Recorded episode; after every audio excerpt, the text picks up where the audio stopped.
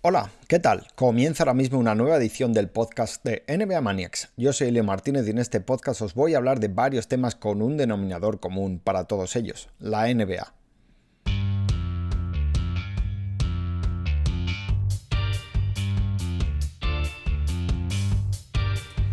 Hoy es lunes 24 de febrero, volvemos al día habitual de publicación tras el parón del All-Star, que ya sabéis que la semana pasada publiqué el podcast el jueves para comentar eh, con más reposo algunos temas y datos que venían después de ese All-Star.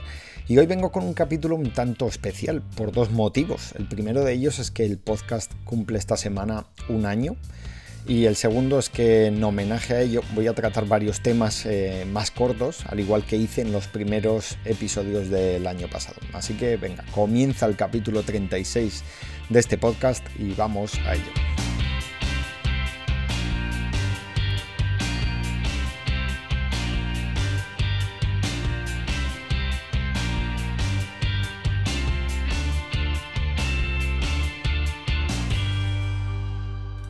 El primer tema del episodio de hoy es un poco triste. Bueno, no lo voy a llamar triste tampoco, pero bueno, me va sobre un absoluto fracaso de un entrenador y de un proyecto.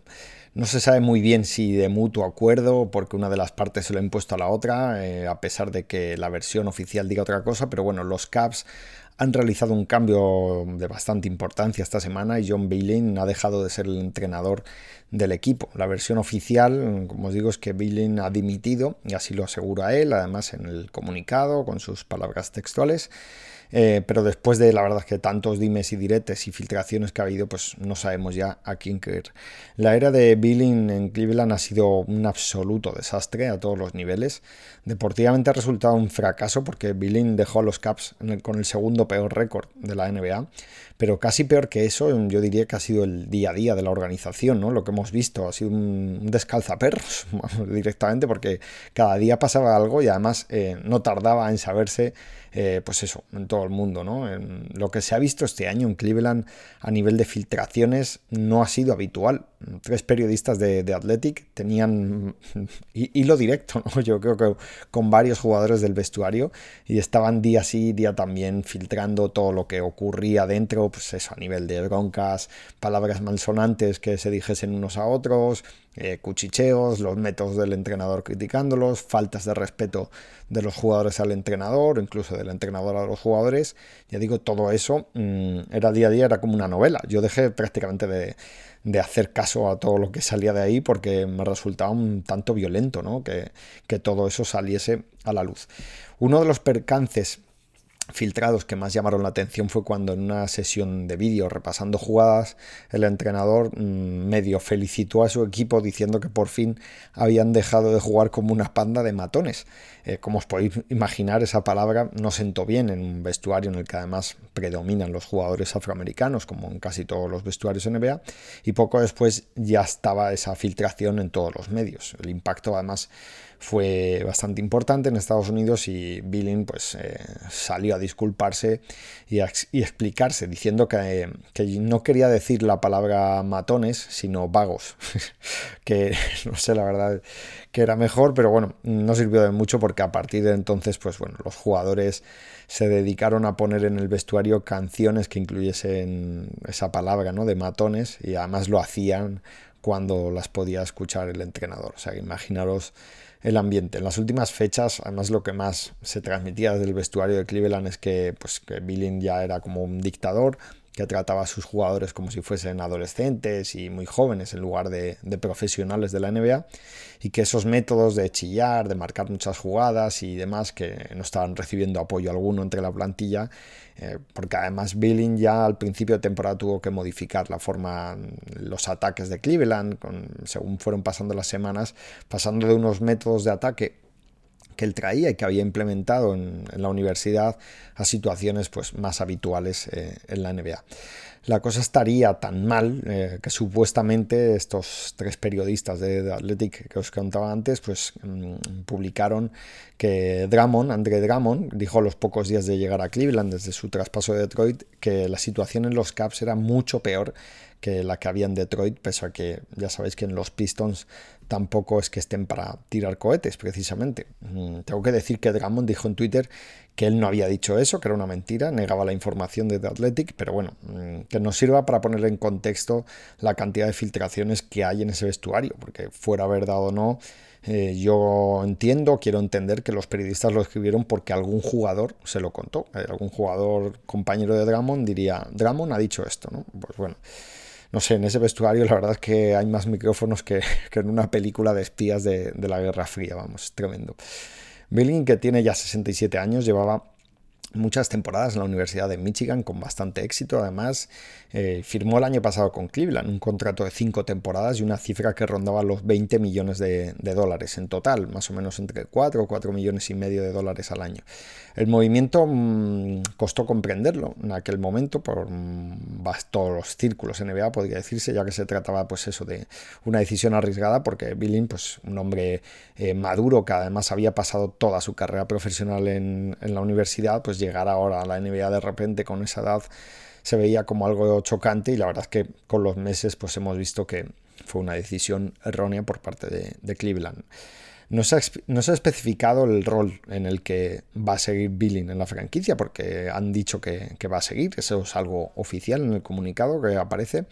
Eh, yo no sé si eso va a ser así simplemente porque, bueno, como parece ser, eh, según está publicado en algunos sitios, que le van a tener que pagar casi todo el contrato y tal vez es como una estrategia laboral para de los Caps por ver si Billing se cansa en el futuro y renuncia a todo, no lo sé, o es parte del acuerdo al que han llegado para que renunciase.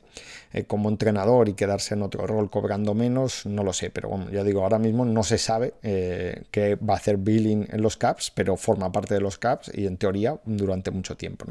Esto, mm, ya digo, no está claro porque además en cuanto a lo de que va a cobrar del resto de su contrato, tampoco se sabe porque en unos sitios ha publicado que va a, publicar, va a cobrar solo lo que mm, le quedaba básicamente por percibir esta temporada y en otros sitios que va a cobrar casi todo el contrato eh, que tenía de 20 millones de dólares. Sea como sea, se trata de otro paso en falso de la dirección de la franquicia que, bueno, pues eh, desde que no tiene o cuando no tiene a LeBron James en su plantilla, pues parece que solo se toman decisiones equivocadas. La primera época de James en Cleveland fue buena, llegaron a unas finales de 2007, aunque el equipo mm, no era muy allá la plantilla, pero bueno, LeBron parece, mm, todos tenemos más o menos claro que se fue porque vio que la plantilla no mejoraba y además él podía unirse a jugar con, mí, con sus amigos y grandes jugadores como fueron Chris Bosh y Dwayne Wade en Miami. Los siguientes cuatro años de Cleveland fueron un desastre a pesar de conseguir dos número uno del draft y bueno, volvió LeBron y de inmediato se metieron en las finales esa misma temporada otra vez y además lo hicieron, ya sabéis, cuatro veces seguidas. Pero LeBron vuelve a marcharse en 2018 y desde entonces llevan una temporada y media de desastres porque en este espacio de tiempo, que 18 meses ya digo, pues han tenido a cuatro entrenadores diferentes. Empezó la temporada 18-19 Tyron Lu, que fue el, de mm, el, del título de 2016, solo duró seis partidos y le despidieron eh, y él quería seguir, según lo que ha dicho hace poco. Larry Drew fue el entrenador que estuvo los 76 siguientes partidos, con una marca bastante mala. Bailey ha durado ahora 54 partidos esta temporada y va a terminar el curso y se supone que va a seguir más tiempo Bickerstaff, eh, que vamos a ver qué es lo que puede hacer. La verdad es que eh, a mí no me queda otra que mandarle fuerza y buenos deseos porque desde luego fácil no lo va a tener. El segundo, el tema del podcast tampoco mm, va precisamente sobre buenos resultados o buen rendimiento, porque esta semana se ha confirmado que Kyrie Irving va a ser baja para el resto mm, del curso. El descanso que ha tenido Irving durante estos meses de atrás para superar sus problemas de hombro, pues mm, no, no funcionó mucho, solo pudo volver a jugar cuando recibió una inyección de cortisona a principios de enero o finales de diciembre, pero una vez que fueron pasando los efectos de, esa, de ese chute ¿no? de cortisona, pues vio que no podía seguir jugando sin pasar por el quirófano. La operación, como decimos, le, pues le va a dejar fuera de juego durante unos meses, por lo que los Nets han confirmado que, ya no va a jugar este curso. La, la noticia no deja de ser una decepción para Brooklyn, porque había muchas esperanzas con Irving esta campaña. Ya sabían que Kevin Durant no iba a participar, pero confiaban en que este primer año sirviese mucho para que la plantilla se fuese aclimatando a Irving y viceversa, ¿no? Irving a la plantilla, mm, crecer mucho para luego llegar el año que viene Durant, incorporarse y bueno, pues eh, ir más lanzados, ¿no? Por así decirlo, pero esto es algo que no ha pasado. De hecho, los Nets han obtenido mejores resultados sin Kyrie Irving que con él, porque hasta el día en que se anunció su baja definitiva, Brooklyn llevaba una marca de 8 victorias y 12 derrotas con Irving jugando y un 17-17 en los encuentros en los que Irving no jugó. No es que sea una mm, diferencia excesiva, pero no deja de llamar la atención que los resultados hayan sido así después de lo que ocurrió en Boston, porque si recordáis, en su etapa en los Celtics, Irving también sufrió problemas físicos y tuvo que dejar de jugar a mediados de marzo de 2018 pero es que justo a partir de ese momento, pues creo que fue mediados de marzo, el 15-14 de marzo, a partir de ahí los Celtics cerraron la temporada regular con un ritmo de victorias algo más bajo que con Irving, pero similar a lo que llevaban, no muy lejos, y en playoffs dieron la sorpresa llegando hasta las finales de conferencia y estando a punto de clasificarse para las finales de la NBA contra los Warriors, porque se pusieron 3-2 por delante de Cleveland. Todo ello, recuerdo, sin Kyrie Irving, sin Gordon Hayward, que estaba lesionado también, y con los chavales jóvenes, con Jason Tatum y con eh, bueno, el resto de, de, la camada, ¿no? Pues como bandera. Claro, cuando empieza la temporada 2018-19, muchos pensábamos, los que me incluyo, ¿no? que los Celtics iban a ser una máquina durante el año, porque claro, si lo habían hecho así de bien sin Irving y Hayward, pues cuando volviesen estos dos recuperados totalmente, pues iban a mejorar bastante, pero lo que ocurrió fue justo lo contrario. Fue una campaña decepcionante, muy decepcionante para los Celtics, porque aunque llegaron casi a 50 victorias, ganaron 49 partidos, es un 60% de, victorias, pues mm, eh, se vio que el equipo que, no, que no iba y de hecho, pues bueno, ganaron 4-0 en Diana en playoffs en la primera ronda, pero eh, luego perdieron 4-1 contra Milwaukee y fueron pasados por, por encima por los Bucks.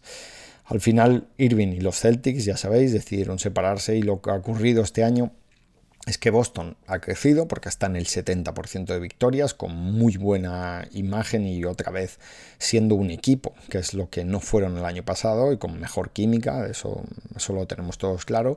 Y los Nets con Irving pues lo están haciendo también peor que el año pasado en, cuanto a, resultados. Kyrie Irving es un jugador tremendo, es uno de los mejores de la NBA, este año empezó el curso metiendo 50 puntos la primera noche. En dos de los últimos cuatro que jugó, que los ha jugado lesionados por los problemas que tiene, pues consiguió 45 puntos en uno y 54 puntos en otro, que fueron además dos victorias para Brooklyn. Pero es evidente que Irving está teniendo problemas en los resultados colectivos de sus equipos sin LeBron James al lado. Irving pidió el traspaso de Cleveland porque no quería seguir al lado de LeBron James, por la sombra de LeBron James, y de momento, aunque tiene éxito a nivel individual porque todo el mundo reconoce el pedazo de jugador que es y que es buenísimo. Em, es que lo es, es un fuera de serie, pero como digo, a nivel de equipo no ha conseguido nada desde que se fue de Cleveland. Y el futuro, ¿cuál es el futuro de los Nets? Es un tanto difícil predecirlo ahora mismo porque la franquicia ya está pensando fundamentalmente en el año que viene, ya que Durant también ha confirmado esta misma semana que va a seguir la rehabilitación y que no va a volver a jugar esta temporada, que lo que tiene sentido es eh, seguir rehabilitándose, ganando más, eh, más fuerza y recuperándose bien para volver el año que viene.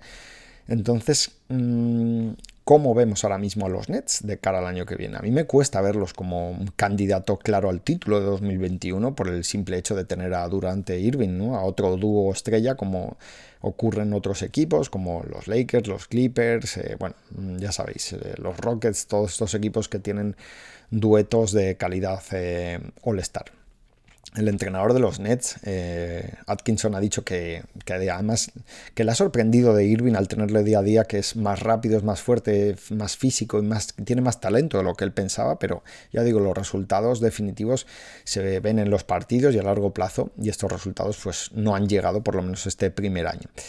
Y para, pues eso, para el año que viene hay gente en los círculos NBA que piensan que aunque Durant pues vaya a llegar recuperado totalmente y que no vaya a tener recaídas de ningún tipo ni nada, pues que em, va a realizar la peor temporada de su carrera o al nivel de, de su año de novato eh, porque claro, tiene 32 años ya, esta lesión es una de las peores o la peor que puede sufrir un jugador de baloncesto y que puede pues que le sitúan a lo mejor con el jugador entre top 30 de la liga más o menos, ¿no? que sea un muy buen jugador, pero no ni mucho menos el mejor o el segundo o el tercero mejor de, cada año, ¿no? como, como ha sido en este último lustro, podríamos decir. Y mientras tanto, además, eh, Irving tiene pendiente que superar esos problemas de hombro eh, habituarse o, a tener éxito a nivel colectivo sin LeBron James al lado. Y eso, yo lo del tema físico, que también no lo podemos olvidar porque ha sido un jugador que nunca ha disputado 82 partidos en su carrera, sin contar esta temporada que se va a quedar en 20 partidos, que bueno, es una anomalía, no es algo habitual, pero en las anteriores 8 temporadas Irving ha promediado 63 partidos y medio por año, con un máximo de 75 en 2015 y un mínimo de 51 cuando fue rookie. Ya digo, son cifras un tanto desesperanzadoras, ¿no? Podríamos decir. Irving va a cumplir 28 años el mes que viene y aún tiene cuerda para rato, aunque él ha dicho que tampoco se ve jugando más allá de los 35 más o menos, eh, esa es la idea que tiene, pero va a necesitar recuperarse plenamente y encontrar además ese modo de ser productivo a nivel individual y a la vez a nivel colectivo el año que viene junto a Kevin Durant, eh, porque si no, pues no les va a servir a ambos para que la temporada de los Nets del año que viene sea todo lo bueno que podría ser.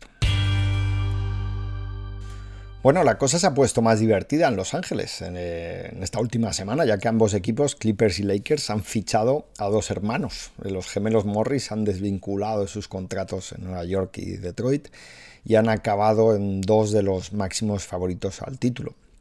Marcus Morris, eh, un jugador que interesaba además a varios candidatos al campeonato, fue traspasado de los Knicks a los Clippers, mientras que Detroit rescindió el contrato a Marquis Morris y se inclinó por, pues este ha firmado por los Lakers, ¿no? O va a firmar mm, hoy, lunes, o porque creo que ayer fue cuando superó. Bueno, no, ya ha firmado, ya ha firmado. Me despisto, esta madrugada ya lo han hecho oficial.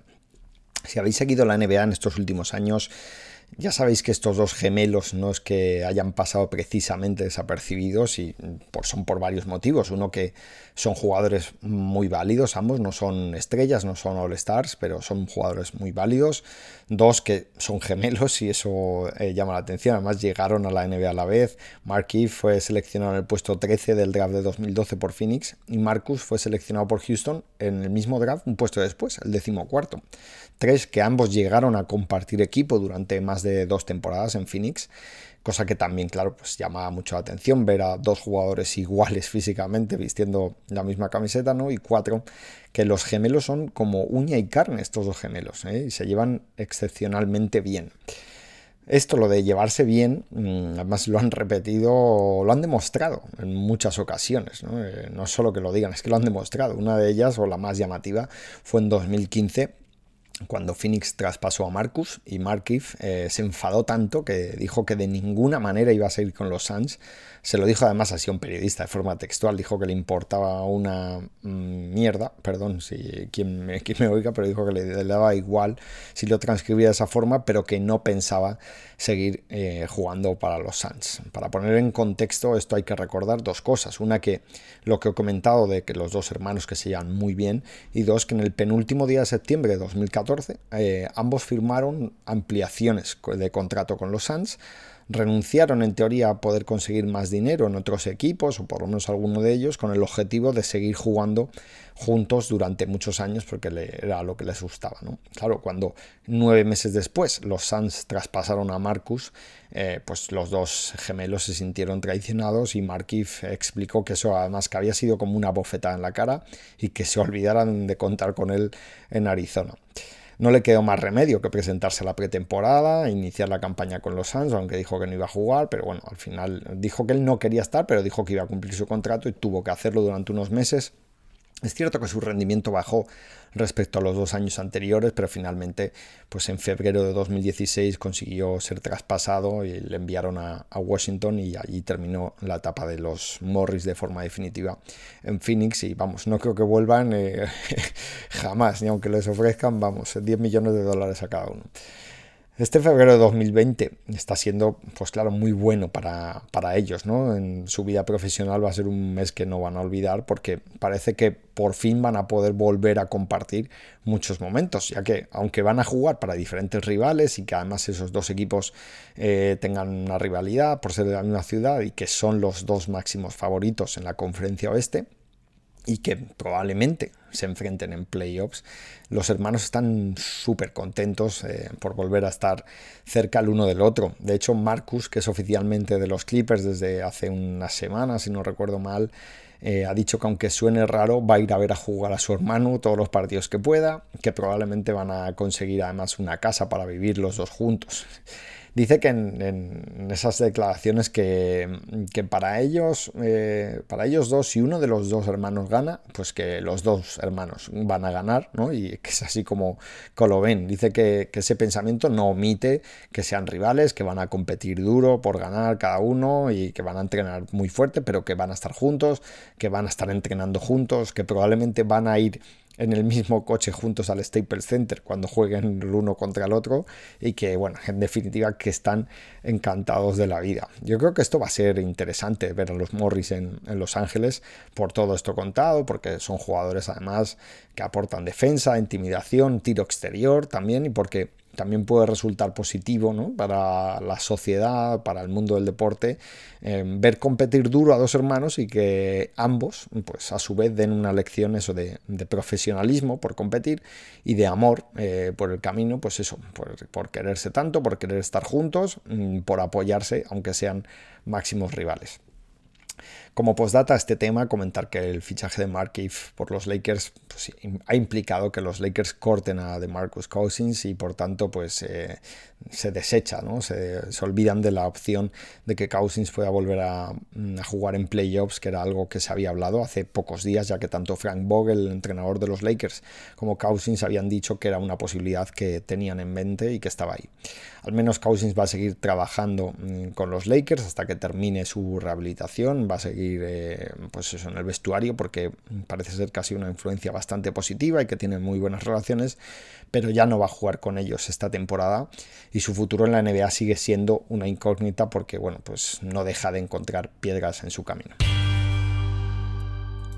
En el cuarto tema de hoy quiero dedicar unos minutos, aunque sean muy pocos, a Yanis Antetokounmpo y los Bucks. Lo de Yanis este curso está siendo impresionante, creo que tiene además el MVP ganado de calle y pocos van a poder decir lo contrario o deberían poder decir lo contrario. No sé si en este último mes y medio de temporada regular que queda, pues algún jugador va a elevar mucho su nivel y el de su equipo a su vez, tanto como para que reciba mucha atención mediática, que esa atención pueda influir en los votantes a la hora de emitir su voto, pero ante tu compo debería arrasar en las votaciones y si no es el segundo MVP unánime como lo fue Stephen Curry en 2016, pues debería quedarse bastante cerca.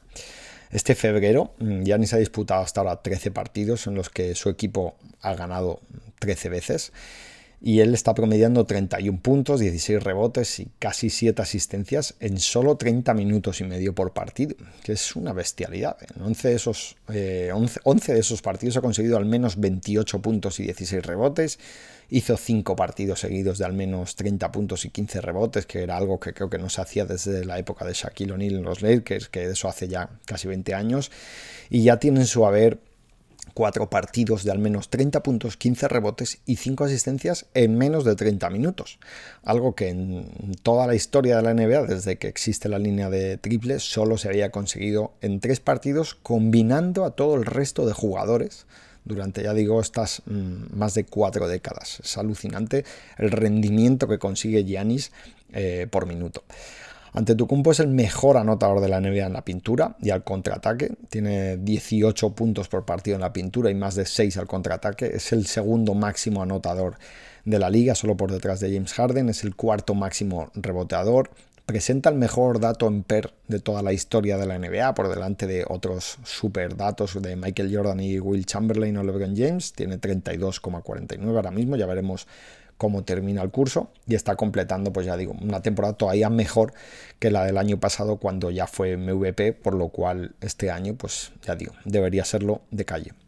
Mientras tanto, los Bucks eh, siguen arrasando, van 48-8 ahora mismo y además han batido el récord histórico de clasificarse para los playoffs antes que nadie desde que la NBA estableció que 16 equipos eh, se clasificasen para los playoffs, que eso fue en, 1984.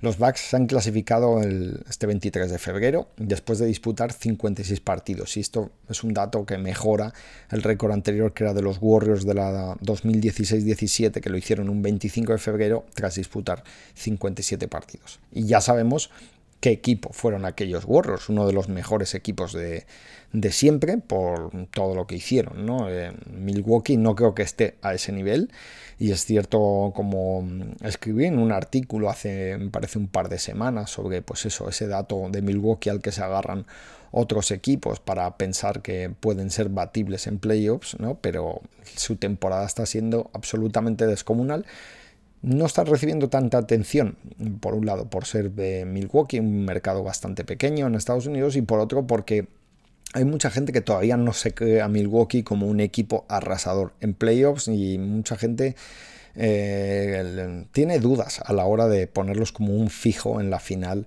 de la NBA. Mm, bueno, mm, se les da como prácticamente seguro que entren a las finales de conferencia, pero no se da ahí como que Milwaukee seguro que va a entrar en las finales de la NBA y que tiene grandes opciones de ser el campeón, porque bueno, mm, hay dudas, hay dudas. Ya digo, eh, por el poderío que tienen Lakers y Clippers y tal vez como que a Milwaukee no se toma mucho en serio y eso es algo que seguro que en el vestuario lo están hablando, lo están tratando, eh, también como a modo de, pasión ¿no? y de, de tener más motivación para demostrar que la gente pueda que esté equivocada si ese es su pensamiento. Para terminar con el podcast de hoy, quiero comentar con vosotros eh, que esta semana el podcast cumple un año. El primer episodio lo publiqué el 25 de febrero de 2019 y este capítulo mm, va a ser publicado o, lo, o ha sido publicado cuando lo veáis esto el 24 de febrero de 2020, 364 días después. En este periodo han pasado 52 semanas, he grabado 36 episodios, dejé sin publicar el periodo veraniego, pues para aprovecharlo por mi lado personal como descanso y luego también porque no se genera tanta información en la NBA como para hacer un podcast semanal. Y luego pues el típico parón ocasional, pues por Navidad, Semana Santa, festivos señalados en España, ¿no? Como cuando falleció Kobe Bryant, que la verdad es que esa semana pues me sentí incapaz de ponerme al frente del micrófono para hablar. Tengo que decir que estoy satisfecho de cómo me he enfrentado a nivel personal al podcast durante este primer año porque no ha resultado precisamente sencillo. Por un lado, pues se trataba de un medio nuevo para mí y por tanto pues es un proceso de aprendizaje constante, diría yo. Semana a semana eh, tengo que aprender o mejorar procesos para ofrecer un mejor producto, ¿no? Por así decirlo. Con la presión añadida, además de haber convertido el podcast en un podcast privado que requiere de una suscripción económica para poder escucharlo. Si no los suscriptores no lo pagan, pues no lo escuchan. Esto, lo de hacerlo de pago, me proporciona además, no sé, sensaciones de todo tipo, ¿no? Porque convertir el podcast en parte de Extra NBA Manias, por un lado, pues hizo que las suscripciones creciesen bastante, ¿no? Más que de ninguna otra forma. Ese anuncio del podcast de pago hizo que, ya digo, que mucha gente entrase a Extra. Pero por otro lado, pues claro, me empuja a crear un producto mejor cada semana, ¿no? Eh, y a veces, pues eso me hace, mm, no voy a decir bloquearme, ¿no? Pero sí ponerlo un poco más difícil. Voy a tratar de, de explicarlo, ¿no? Para alguien como yo, que no viene, no sé, de la radio ni ha hecho podcast de forma habitual en su vida, pues hacer un podcast no me resulta evidentemente tan sencillo como escribir. Yo llevo escribiendo toda mi vida, de pequeño, de niño ya hacía como pequeños periódicos, ficheros de notas, eh, NBA, eh, por lo que tengo bastante facilidad para ponerme a escribir prácticamente sobre cualquier tema porque claro llevo décadas practicando no eso de eso que se dice de para dominar algo tienes que hacerlo 10.000 horas yo no sé la cantidad de miles y miles de horas que habré eh, tenido en mi vida escribiendo no pero hacer un podcast como digo es algo bastante novedoso para mí. Y cada vez que me pongo a grabar un episodio me siento como un novato no en parte no que, que tiene que revisar todo varias veces o que tiene la sensación de que puede cometer un error en cualquier momento eh, la elaboración del guion a veces también lo paso mal, ya que aunque pues, soy consciente, no siempre os puedo ofrecer capítulos que os interesen, os gusten mucho, porque los temas van a ir variando de forma obligatoria y hay temas de los que se puede sacar más jugo que de otros. A la hora de, yo a la hora de ponerme con los guiones, pues al final me exijo también mucho, ¿no? Me frustro un poco cuando no encuentro temas de los que esté plenamente convencidos que os vayan a interesar y los tengo que desechar, ¿no? A veces Además, algunos temas dan para solo 4 o 5 minutos, otros darían para media hora. Y entonces hay veces que me cuesta también definir eso, ¿no? de lo que voy a hablar y lo que os voy a ofrecer. Pero esta semana pues eso, eh, pensando que ya hace un año que lo hemos cumplido, pues he decidido que una buena solución a esto, o por lo menos es lo que voy a tratar, es volver a las raíces, por así decirlo, del podcast, ¿no? Y ofreceros varios temas en cada episodio, aunque sean de cinco minutos cada uno, porque en las primeras ediciones del podcast el guion se estructuraba de esa forma, ¿no? Temas de cuatro o cinco minutos cada uno, tuvo bastante éxito a nivel de audiencia de los oyentes, eh, incluso, pues eso, anunciantes que mostraron su interés en patrocinar diferentes episodios. Pero, como os digo, voy a dejar de ser, por así decirlo, tan selectivo, buscando temas profundos que me puedan dar, pues eso, a lo mejor para hasta 15 o 20 minutos, ¿no? que he tratado en algunos podcasts. Y mm, voy a ofrecer contenido, pues eso, de todo tipo, ¿no? Que yo considere interesante independientemente del tiempo eh, que me lleve contaroslo, no crearlo, sino contaroslo, Si yo, mm, como os he hecho hoy, he querido contaros una cosa de Yanis que mm, ha llevado tres minutos, lo hago. Y si quiero hablar luego, pues de, de Kyrie Irving siete u ocho minutos, pues también eh, poder hacerlo, ¿no?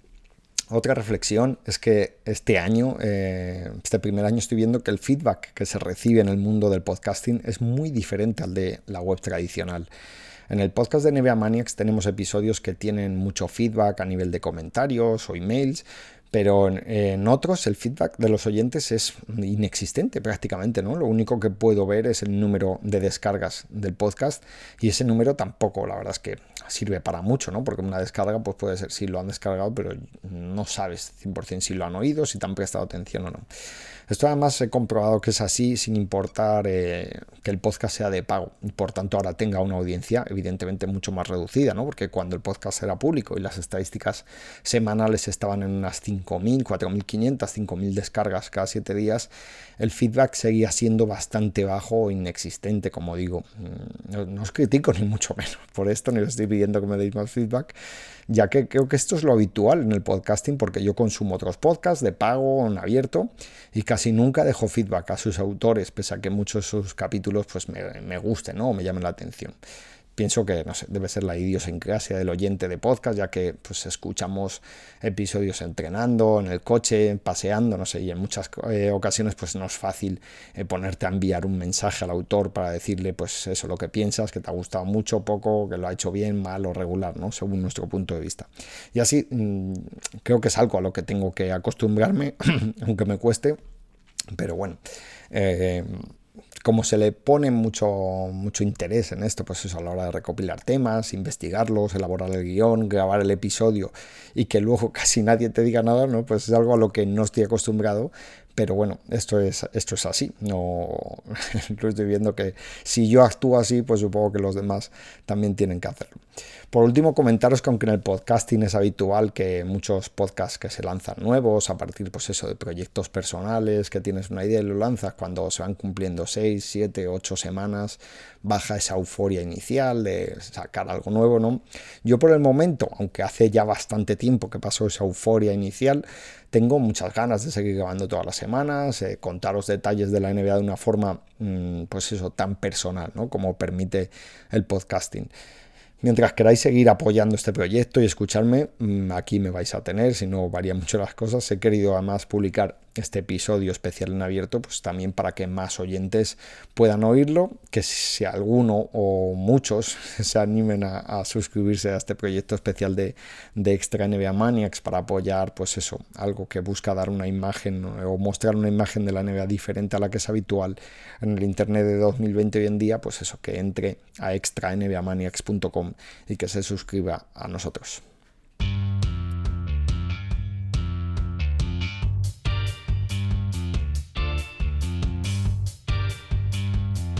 Bueno, pues nada más. Como siempre os digo, espero que el episodio os haya gustado, que os haya entretenido y que esta vuelta, por así decirlo, a los orígenes os resulte agradable durante las siguientes semanas, ya que va a ser el, hilo conductor, ¿no? El tener varios temas, eh, no solo dos o tres. Em, la semana que viene no voy a publicar el lunes, ya que por motivos personales va a ser imposible, pero bueno, no tardaréis en volverme a escuchar como ha pasado durante este año. Buena semana a todos y muchas gracias por estar ahí.